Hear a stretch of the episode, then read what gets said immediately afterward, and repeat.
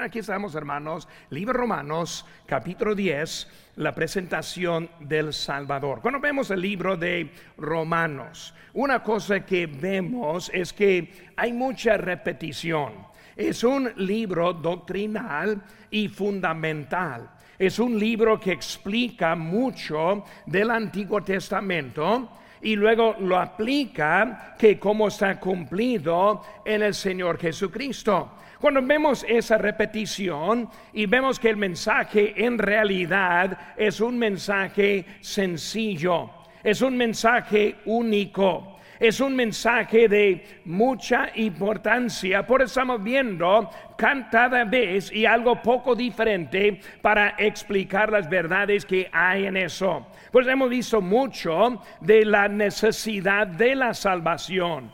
Hemos visto que sin la salvación estará separado de Dios por toda la eternidad. Hemos visto que la única manera está en Cristo Jesús. Hemos visto que Dios nos ha dado ese regalo para nosotros que es la salvación. Y así como estamos viendo en eso, vemos que ahora en este texto va a presentar más claro el Salvador de la salvación. Por eso nuestras notas dejé algunos espacios que los pueden llenar para ayudar concentrar un poco en este mensaje en esta tarde y también tener algo que puede estudiar después en su tiempo también. Pues como estamos viendo, hermanos, esta tarde, número uno, en nuestras notas vemos el Salvador revelado. El Salvador revelado. Pues cuando hablamos de nuestra salvación, es importante entender ese Salvador. Ahora, recordando Jesucristo en la crucifixión, Él estuvo colgado entre dos malhechores. En ese día vemos que Él perdonó a uno y uno traspasó de la muerte a la vida. Cuando dijo Cristo, hoy estarás conmigo en el paraíso. O sea que la muerte para él simplemente era un traspaso de esta vida hasta la vida eterna. Al contrario, el otro malhechor no dijo nada el otro malhechor simplemente declaraba lo que quería. Si tú eres el Cristo, sálvate a ti mismo y a nosotros, tratando de reclamar a Él en vez de simplemente pedir como estamos viendo en nuestro texto aquí ahora. Y como lo vimos en la crucifixión, lo vemos ahora con Pablo escribiendo en la carta a los romanos. Ese Salvador revelado en primer lugar, vemos ahora el deseo de su corazón. Cuando hablamos de Pablo, quien era Saulo, vemos que Pablo ahora tenía un deseo. Y su deseo se describe aquí en versículo 1 cuando él dice, hermanos, ciertamente el anhelo de mi corazón y mi oración a Dios por Israel es para salvación. Hay que recordar, Israel en ese tiempo vivía bajo el imperio romano. Hay que recordar, en unos años más, llegando al año 70, es cuando Nerón ahora va a quemar a Jerusalén y va a destruir el país de Israel y va a esparcirlos por todo el mundo. Pero estamos viendo que el final del, del país de Israel hasta 1948, vemos que no existía el país de Israel. Por eso Pablo está hablando, su oración no fue por la salvación de ese país. No fue para que no fuera destruido ese país, sino que su oración era para la salvación. Pero estamos eh, viendo que la cosa principal con el apóstol Pablo era la salvación, o sea, la vida eterna. Es igual a nuestra vida hoy en día. Podemos pedir a Dios por prosperidad, por bendiciones, por este bienes y materiales, pero todo eso no va a durar mucho tiempo. Pero lo que sí dura es el alma. Y el alma salvo es lo más importante que encontramos en nuestra vida. Pero cuando vemos ahora ese deseo, vamos a comparar el deseo que acabamos de leer aquí en versículo 1 con el capítulo 9. Conmigo, hermanos, vemos ahora capítulo 9, versículo 1 dice, verdad digo en Cristo, no miento. Y mi conciencia me da testimonio en el Espíritu Santo que tengo gran tristeza y continuo dolor en mi corazón, porque deseara yo mismo ser anatema, separado de Cristo, por, a mí, por amor a mis hermanos, los que son mis parientes según la carne. Pablo está diciendo aquí, si fuera posible, él entregaría su propia salvación por sus parientes de la carne, o sea, el país de Israel. Recordando, la Biblia dice que Cristo vino a lo suyo en Juan 1.11 y lo suyo no le recibió.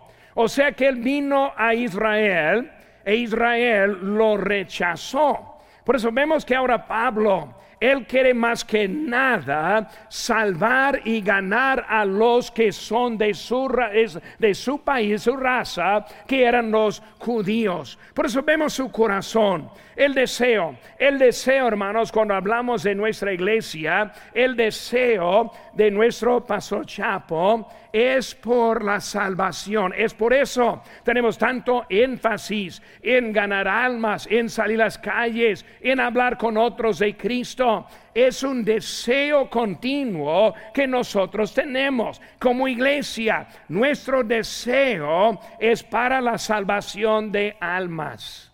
¿Cuántas iglesias no ganan almas? ¿Cuántas iglesias no predican el Evangelio, predican la prosperidad, predican el amor de Dios y nunca predican de nuestra responsabilidad. Ese amor está aplicado a nuestra responsabilidad. Por eso cuando hablamos de Él, está mostrando, demostrando su corazón y su deseo. Y cuando hablamos de eso, vemos de Cristo en Juan 3:17, dice, porque no envió Dios a su Hijo al mundo para condenar al mundo, sino para que el mundo sea salvo por él. Pero vemos que Cristo no vino para condenar, no vino para mandarles al infierno. Si alguien rehúsa creer en Cristo, ellos mismos se enviarán al infierno no Cristo con su deseo.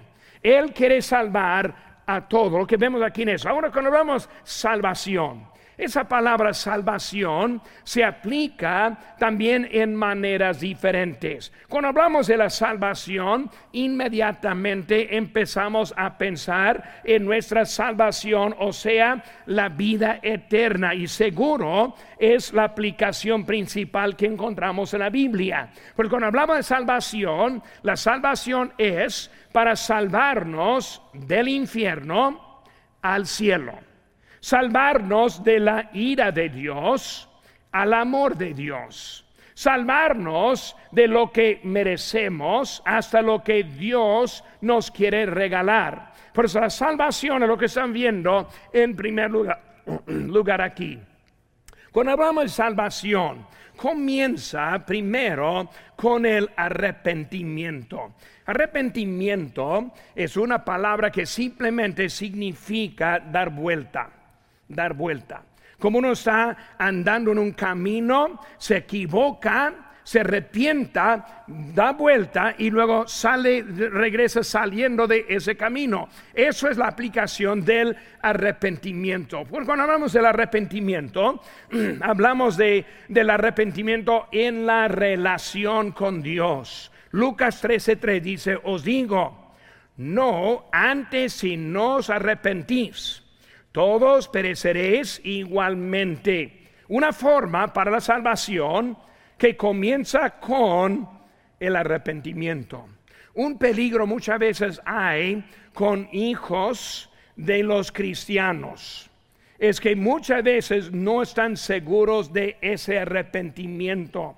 Un hijo que es criado en su hogar, pues sabe cómo vivir como un cristiano Nunca va a tener oportunidad de andar en el mundo y hacer las actividades del mundo. Es alguien que está criado. Por eso, ¿cómo es el arrepentimiento?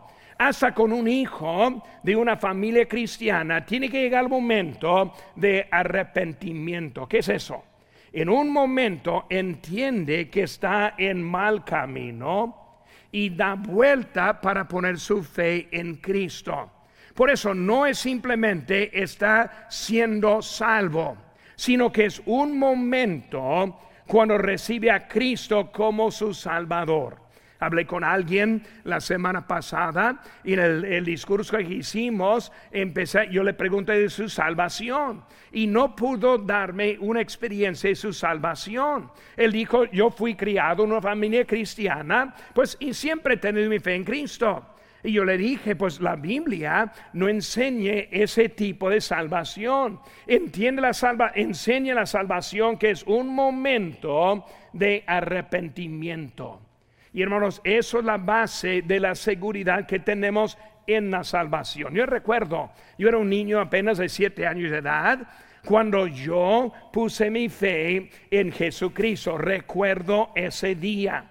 Recuerdo la iglesia en donde tomé esa decisión. Recuerdo cuando yo pasé del atrás y luego hasta acá adelante en cuanto que yo puse mi fe en Cristo.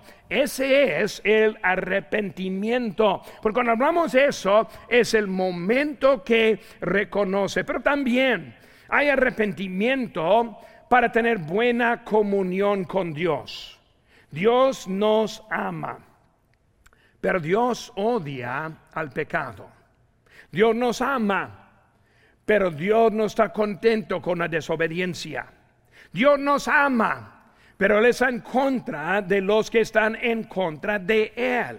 Por eso vemos aquí en 1 de Juan, capítulo 1, ese de Juan, capítulo 1, versículo 9, si confesamos nuestros pecados, él es fiel y justo para perdonar nuestros pecados y limpiarnos de toda maldad. Ahora, Cristo quiere que nosotros nos arrepentamos primero para recibir a Él, pero también arrepentirnos también en nuestra relación. Por eso, no hay ninguno que está libre del pecado. La Biblia dice, por cuanto todos pecaron. Por eso, aunque somos salvos, hay momentos de desobediencia. Hay momentos de estar en contra de Dios. Hay momentos que no le sigue. Y en ese momento lo que vemos aquí en esta confesión. Quiero que busquemos rápidamente, hermanos, libro de segunda de, segundo de Samuel, versículo capítulo 12. Segundo de Samuel, capítulo 12, guardando su lugar aquí en Romanos, porque ahorita volvemos allá, pero quiero ver un poco un ejemplo del arrepentimiento. Aquí estamos, segundo de Samuel, capítulo 12, y vamos a ver lo que pasó en la vida de David. Por eso, mejor manera para explicar el arrepentimiento es ver un ejemplo del arrepentimiento. Por eso lo vemos aquí en 2 de Samuel 12, 1 Dice, Jehová envió, hablando de David, dice, Jehová envió a Natán a David. Y viniendo a él le dijo, había dos hombres en una ciudad, el uno rico y el otro pobre. El rico tenía numerosas ovejas y vacas, pero el pobre no tenía más que una sola corderita. Y él había comprado eh, que, él había comprado y criado y que había crecido con él y con sus hijos juntamente, comiendo de su bocado y bebiendo de su vaso y durmiendo en su seno, y la tenía como a una hija. Y vino uno de camino al hombre rico, y ese no quiso tomar de sus ovejas, y de sus vacas para guisar para el caminante que había venido a él, sino que tomó la oveja de aquel hombre pobre y la preparó para aquel que había venido a él.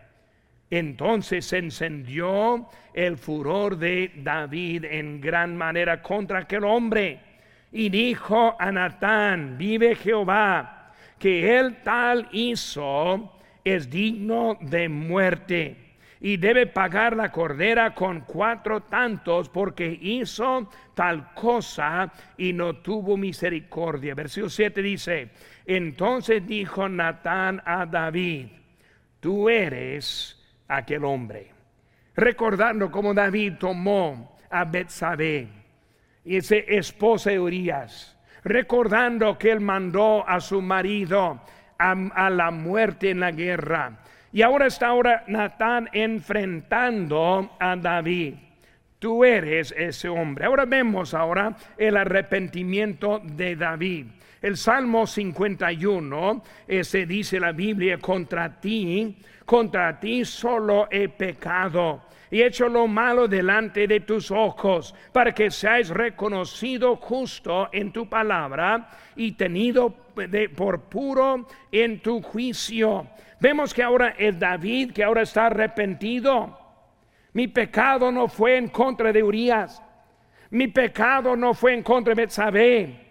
Mi pecado no fue en contra de mí mismo. Mi pecado no fue en contra de mis esposas, sino que mi pecado fue en contra de Dios. Eso es, hermanos, el arrepentimiento.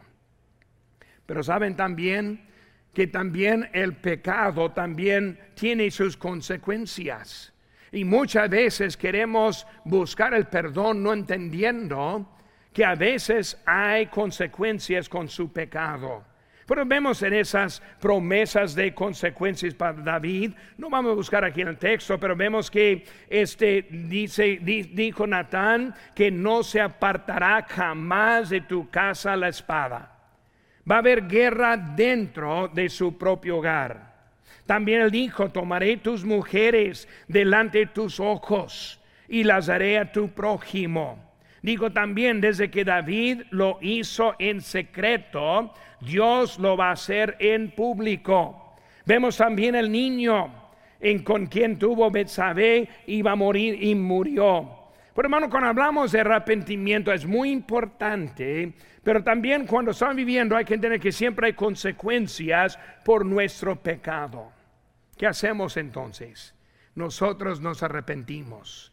Nosotros nos mantenemos arreglados delante de Dios y siempre estamos bien con Dios. Vemos en segundo lugar, la tradición tiene celos de Dios.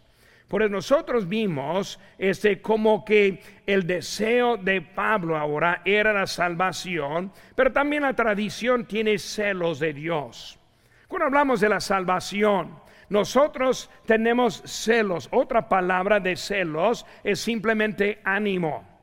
Tenemos ánimo para servir a Dios. Tenemos ánimo para hacer lo correcto. Tenemos ánimo para salir los sábados. Y siempre viene buen número para tocar puertas conmigo los sábados. Por eso es algo que siempre tenemos algo de ánimo en eso. Pero también, hermanos, la tradición. Y también las sectas falsas tienen su ánimo y su celo. Vemos en versículo 2 de nuestro texto en Romanos, este capítulo 10. Dice, por les doy testimonio de que tienen celo de Dios, pero no conforme a ciencia. Por eso esos celos, cuando vemos a los judíos en Juan 8:39 dice, respondiendo, respondieron y le dijeron, nuestro Padre es Abraham. Por eso ellos allí estuvieron declarando, Cristo, nuestro Padre es Abraham. Nuestro Salvador es Abraham. Y por tuvieron celos con su Padre, pero no conforme a lo que fue correcto en Cristo Jesús. Lo vamos a ver ahorita también en eso. Pero vemos, hermanos, que las sectas hoy en día tienen también su este su ánimo. Aquí vemos las banderas quemándose en esta semana y luego abajo de esas banderas dijo muerte a Israel y muerte a los Estados Unidos. Vemos que están animados, motivados motivados en la destrucción, motivados en lo malo. Hermano, cuando vemos el mundo hay mucha motivación. las noticias que leemos pocas veces tienen la verdad que nosotros queremos saber. Y hay que tener la fe en nuestro Señor y no ponerlo en eso, porque el mundo anda con mucho ánimo en contra de Dios. La religión, la tradición, mucho ánimo. Pues pastor, su fe está bien, lo que cree está bien. Yo tengo mi propia fe, yo tengo mi propia creencia. Yo pongo mi confianza en mi religión, en mi tradición. Y muchos andan muy motivados en lo que es de esa manera. Es lo que dijo Pablo. Hay unos que andan, pero no conforme a lo que la ciencia, o sea, lo que es la verdad. Cuando hablamos, hermanos, hay problemas siempre con la ciencia. Otra palabra es el conocimiento. Porque cuando hablamos en eso, hermanos, vemos en Ciso C que el fin de la ley es Cristo. Versículo 3 dice, porque ignorando la justicia de Dios y procurando establecer la suya propia, no se han sujetado a la justicia de Dios, porque el fin de la ley es Cristo. Cuando hablamos ahora, la ley ignora la justicia de Dios. La ley garantía la muerte, no garantía la vida. Cuando vemos ahí en Santiago 2.10 dice, porque cualquiera que guardare toda la ley, pero ofendiere en un punto, se hace culpable de todo. Por ejemplo, en los diez mandamientos, Contar mentira es un mandamiento. Matar a alguien es un mandamiento. Dice la Biblia, si ofendiere en uno, es culpable de todo. Por eso, para comprender bien lo que está diciendo, hay alguien aquí que me dice, pastor, nunca he contado una mentira. Muy bien, levanta la mano. Quiero ver quiénes son los mentirosos, ¿verdad? ninguno está levantando, ninguna niña está levantando la mano. Muy bien, este, cuando hablamos de eso, todos hemos contado una mentira. Por eso, ante Dios, todos somos culpables de asesino.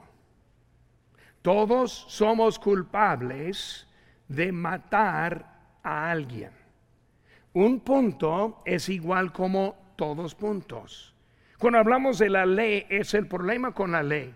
La ley es guardar todo o fallar en todo. No es como que pues yo fallo en lo que es, no, no significa mucho, pero no en lo grande. Yo he hecho malo en algunas cositas, pero en lo que es la más pesada no hemos hecho. Y nuestra manera, de nuestra manera de, juzgarnos, pensamos que estamos bien cuando la Biblia está clara que nosotros en una cosa es igual en todo. Por eso cuando hablamos, hermanos, en eso, Romanos 3:23 dice, por cuanto todos pecaron y están destituidos de la gloria de Dios. No dice que todos han matado, todos pecaron. No dijeron que todo grave, no, todos pecaron y están destituidos de la gloria. No pueden llegar a Dios a causa de ese pecado. Por eso, la lógica la lógica siempre produce su propia ley. Lógicamente tratamos de poner Dios como nosotros pensamos. Y usamos muchas veces lo que es la ciencia falsa en nuestra forma de pensar. Y nosotros no ponemos la fe en Dios porque queremos creer lo que para nosotros es lógico. Un buen ejemplo es la evolución. Pues, pastor, todas las escuelas enseñan la evolución. Todos los científicos enseñan la evolución. Ahora, déjame decir que todos los científicos no enseñan la evolución como tampoco todas las escuelas enseñan la evolución. Pero ellos quieren que pensemos en eso. Pues todo el mundo está de acuerdo. El pastor son los pocos que están en desacuerdo con eso. Es su lógica que están viviendo. Nunca han pensado qué tanta fe hay que tener para creer que todo lo que hay en este mundo simplemente se evolucionó simplemente de la nada fue hecho. Todo lo que hay hoy en día es eso. Cuando vemos, hermanos, la lógica viene en lo que está pesando el cambio de clima. No es una ciencia, sino es una teoría.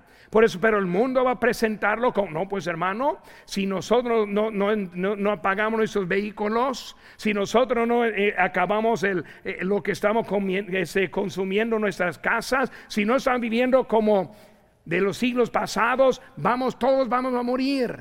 Es una ciencia que muchos están creyendo, pero es una ciencia que no es cierta. ¿Por qué no es cierta, hermanos? Porque la Biblia nos cuenta el final de la historia. El final de la historia no es que vamos a quemarnos y ya todos vamos a, este, aniquilar la vida hoy en día. Cristo viene como lo dijo. Cristo va a establecer su reino como dijo. Dios va a juzgar a todo pecado como dijo. Por todas esas ciencias simplemente es para desviarnos y hacer una distracción en nuestras vidas para no entender lo que Dios está haciendo en nuestra presencia. Por eso vemos que muchos quieren también su propia lógica, quieren su propio Diosito, su propio Diosito que está ese conmigo. Mi Dios, Él siempre me bendice. Mi Dios, Él nunca va a hacer nada mal. Mi Dios nunca jamás enviará algo al infierno. Mi Dios es mi Diosito. Y muchos tienen su Dios tratando de controlar Dios a su propia forma de pensar. Ah, Dios me entiende. Yo, yo soy, claro, yo sí ese fallo, yo peco, pero Dios me entiende. No sé lo que está diciendo, sí nos entiende, pero también Él está poniéndonos responsables de lo que nosotros tenemos. Pero así son muchos poniendo su lógica. Dios no enviará a nadie al infierno.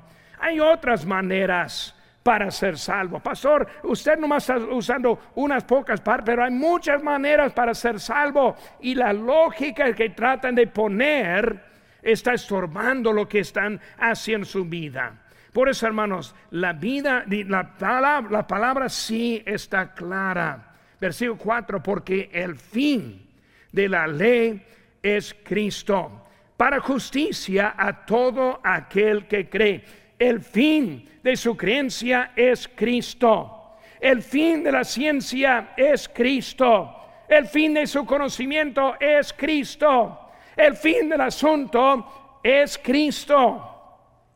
Por eso está diciendo, su lógica le lleva nomás a una sola conclusión correcta que es Cristo. Vemos el número dos, nuestros textos, en nuestras notas, el Salvador realizado. El Salvador realizado. Por eso nosotros ya hemos visto que es revelado. Entendemos que es Cristo. Pero también para realizarlo. Por eso vemos primero, la salvación no está en la ley. La salvación no está en la ley. Versículo 5. Porque de la justicia que es por la ley de Moisés, escribe así. El hombre que haga estas cosas vivirá por ellas. Pues vamos a hablar acerca de la ley. Ahora, como dijo, la salvación no está en la ley, pero también puede ser salvo por la ley. Muy bien, ahora ya están bien confundidos. Si la salvación en, en la ley, ¿cómo es que puede ser salvo por la ley? Simplemente, este, la Biblia e, este, dice claramente en Levítico 18:5, por tanto, guardaréis mis estatutos y mis ordenanzas, los cuales haciendo el hombre vivirá en ellos. Yo Jehová. ¿Cuál es el problema con la ley? El problema con la ley es que nadie jamás ha podido obedecer la ley. Por eso es una ley que da vida, pero una ley no accesible. Una ley que puede tener la vida eterna, pero una ley que nadie jamás ha podido lograrlo. El único que pudo lograrlo fue el mismo Jesucristo, quien su Padre fue Dios. Y por eso cuando vemos la ley, es una ley establecida que sí tiene verdad, pero la verdad no se aplica en nuestras vidas. Por eso usted como yo hemos fracasado, hemos fallado y por eso esa ley que tiene habilidad de, salvarnos ya no puede porque nosotros ya hemos pecado y ya estamos en el pecado. Y por eso este, hay que hacer, como vimos ahorita en Santiago 2.10, porque cualquiera que guardare toda la fe, pero ofendiere en un punto, se hace cumplido de todo. Por eso la verdad es, como está escrito, no hay justo ni aún uno. Por eso la ley fue establecida, vino uno para cumplir en esa ley. Él es nuestro Salvador. Él es el único que pudo llegar a Dios cumpliendo, no ofendiendo en ningún punto, porque en Él no hubo el pecado. Pero para nosotros no sirve.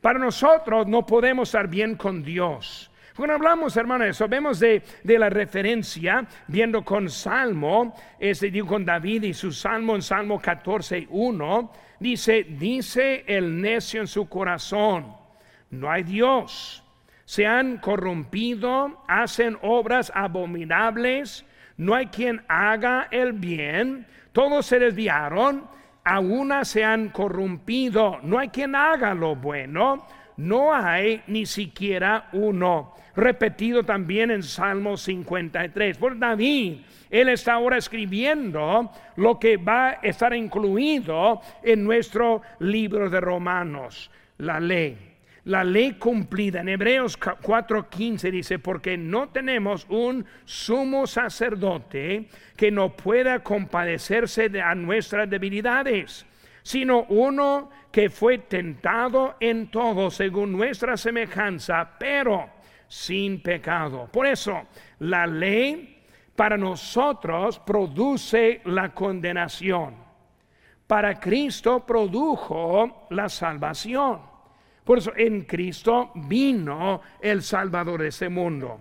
Por eso Él es nuestra salvación. Si so ve, hermanos, vemos que la salvación no está en señales. No está en señales. Vemos versículo 6.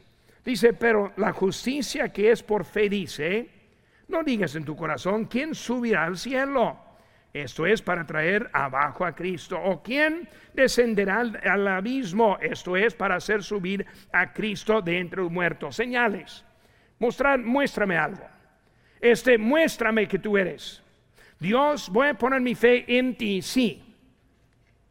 Si tú hagas esto, yo voy a creer en ti. Así fueron los judíos siempre, hasta que Cristo se cansó de siempre tener que probar quién es Él.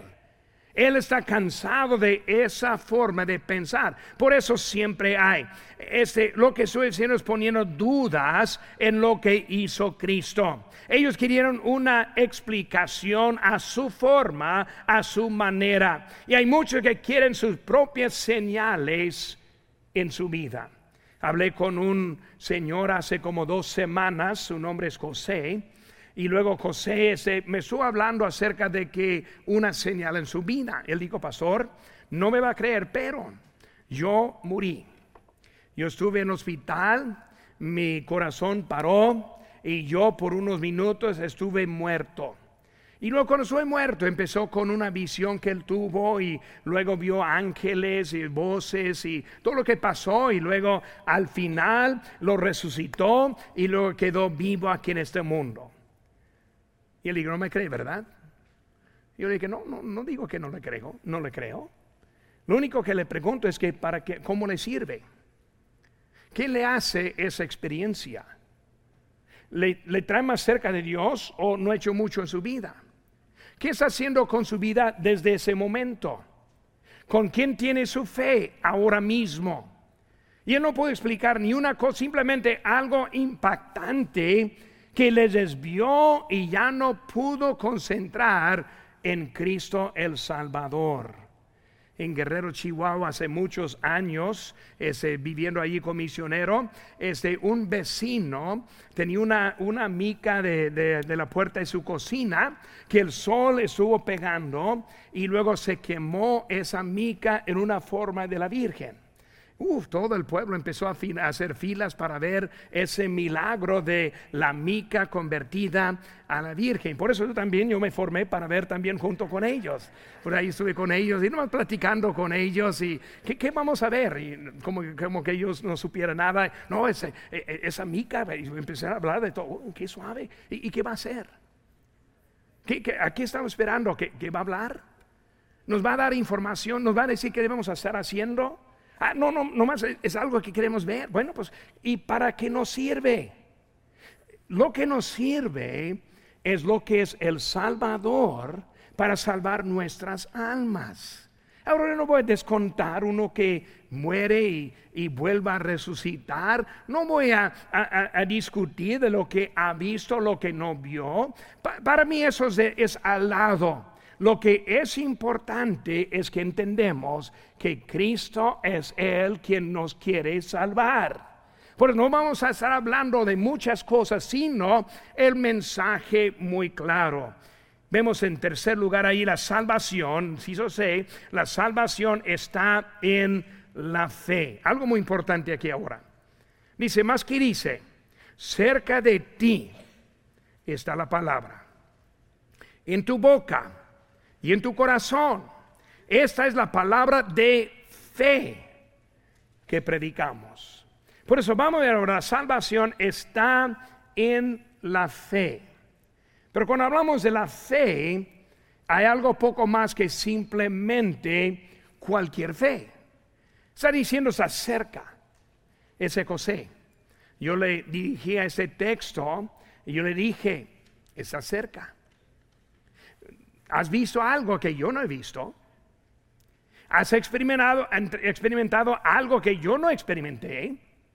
algo pasó a ti que no ha pasado a mí? Es acerca. Pero lo que te falta ahora es la fe. Por eso, cuando hablamos de la fe que está hablando aquí, eh, la fe aplica el poder de Dios. Vemos aquí nuestro texto en Marcos 5:25, una historia de una señora, dice, pero una mujer que desde hacía 12 años padecía de flujo de sangre, cuando oyó hablar de Jesús, vino por detrás entre la multitud y tocó su manto, porque decía, si tocare tan solamente su manto, seré salva. Y enseguida fuente de su sangre se secó y sintió en el cuerpo que estaba sana de aquel azote. Y él le dijo, hija, tu fe te ha hecho salva. Ve en paz y queda sana de tu azote. ¿Qué pasó en esa historia? Recordando, dejé afuera una parte de esa historia. Una mujer tocó solo el manto de Jesús y luego ella fue sanada. Cristo dijo, ¿quién me tocó? Y ahí fue una multitud tocando, ahí andando. Pues, eh, Señor, todos te tocan. No, no, pero alguien me tocó. Alguien hizo algo diferente, esa señora. Por eso, tu fe te salvó. Ahora, poner otra palabra, es te sanó. Cuando hablamos, hermanos, de lo que pasó en su vida, ¿qué fue o quién fue que le sanó? Su fe o Cristo. Ella no tocó a cualquier hombre, no tocó a cualquier persona, sino a Cristo. Desde que Cristo dijo, quien me tocó, obviamente de él salió la sanidad a ella. Por eso, en pocas palabras, la fe no le sanó, sino Cristo le sanó. La fe es lo que aplicó la habilidad de ser sana. Por eso ella puso su fe y luego fue sanada. Igual en la salvación, nuestra fe bien aplicada produce la salvación, pero somos salvos por la gracia de Dios. Cuando hablamos de la fe es la parte indispensable y la parte nuestra. Por eso está explicando aquí Pablo acerca de esa salvación.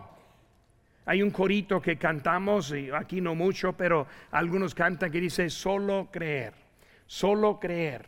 Todo posible es solo creer. No me gusta ese canto, porque ese canto, ese corito deja fuera mucho. Es más que creer. Dice la Biblia, los demonios creen y tiemblan es más que creer, sino es aplicar su fe en quien cree. Por eso pone su fe en Cristo y luego Cristo le salvará. Por eso la fe solo no nos hace nada. Salmo 115.3 dice, nuestro Dios está en los cielos. Todo lo que quiso ha hecho. Los ídolos de ellos son plata y oro, obra de manos de obra de hombres. Tienen boca, mas no hablan. Tienen ojos, mas no ven. Orejas tienen, mas no oyen. Tienen narices, mas no huelen. Manos tienen, mas no palpan. Tienen pies, mas no andan no hablan con su garganta, semejante a ellos son los que los hace cualquiera que confía en ellos. Si confía en ellos, es igual a ellos. Por eso, viendo esa mica, ah, a forma de virgen, ¿qué, te ¿qué te va a hacer? No es la virgen. La virgen murió. Cristo aún vive. Por eso cuando hablamos de eso es algo diferente. Tengo aquí una, una foto de este el sepulcro de Joseph Smith. Joseph Smith, Brigham Young, tengo, yo vi otro también de él. Él ahí está, está la tumba, ahí está su cuerpo. Tiene oídos, boca, nariz, ojos, manos. Ninguno sirve. Ellos no es el Dios vivo. Pero muchos confían en los que no viven. Confían en los que no les pueden ayudar. Es lo que estamos viendo en eso. La fe bien aplicada, como vemos en Efesios 2.8, porque por la gracia sois salvo por medio de la fe. Esto no de vosotros, pues es don de Dios. La fe está cerca, pero hay que aplicarla para que funcione. Es creyente o no es creyente. No hay nada en medio. La fe puesta o la fe no puesta. No hay nada en medio. Seguimos, hermanos. Ahora, número tres, el Salvador recibido. Yo sé que mi tiempo está acabando, pero vemos aquí en versículo 9, en más, que sin confesares con tu boca que Jesús es el Señor y creyeres en tu corazón que Dios le levantó de los muertos, serás salvo. Por eso, vemos ahora el Salvador recibido primer elemento para recibirle es confesión. Confesión. Si usted va a ser un creyente, comienza con confesión. ¿Qué estamos confesando? Estamos confesando que somos pecadores. Confesando, merecemos la muerte. Confesando, solos no pueden ser nada. La confesión con la boca estamos hablando. Eh, eh, confesión este, que, que, nosotros no merecemos la vida eterna. Dicen Romanos 3, 19, como está escrito, no hay justo ni uno, no hay quien entienda, no hay quien busque a Dios. Es Dios todo y yo nada. Es Dios todo mi salvación y yo ni una parte. Confesión mi confesión, también confesión de quién es Dios. Ahora yo sé quién soy yo. Yo no merezco nada, pero también yo confieso quién es Dios. Dios es el creador. Dios es el Hijo de Dios. Dios es quien me da y me puede dar la salvación. Dios es el Todopoderoso. Dios es que tiene el poder para levantar a Cristo de muerte. La confesión de quién es. Confesión de su nacimiento virginal. De la confesión de su nacimiento de naturaleza sin pecado. Su señorío de nuestras vidas. Su muerte sustitutiva en la cruz. Su ascensión a la gloria. Su venida corporal por eso, hermanos, es algo necesario. Si alguien pregunta, ¿es necesario creer todo eso? Sí, es necesario creer todo eso. Él es todo, nosotros nada. Y por eso vemos que es Él quien quiere darnos la salvación, confesión que Él es el único, 1 Corintios 8, 6, para nosotros, sin embargo, solo hay un Dios, el Padre, del cual proceden todas las cosas y nosotros somos para Él. Y un Señor Jesucristo por medio del cual son todas las cosas y nosotros por medio de Él. Confesión. Confesión de quien es Cristo, el Salvador y nuestro Señor. Sin confesión no hay salvación. Segundo lugar, y el segundo elemento para, es para, para recibir es creer. Confesión, ahora creer.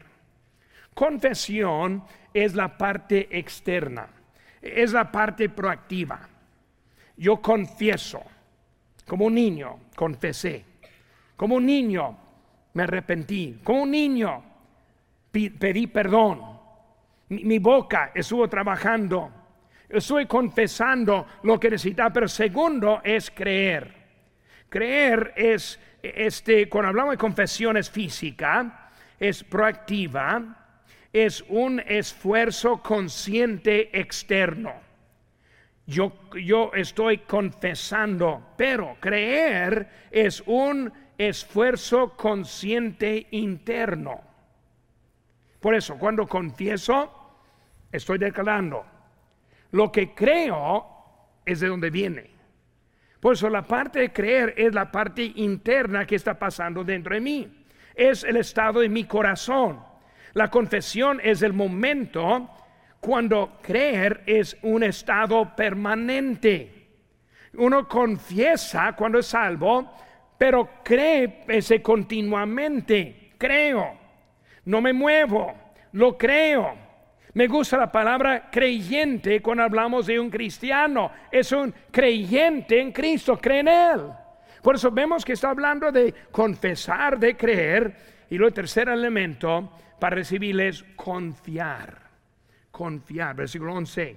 Pues la escritura dice, todo aquel que en Él creyere no será avergonzado. Confiar. Confiar. Hay vergüenza para la persona que no confía. Cuando confía es porque está convencido. La confianza.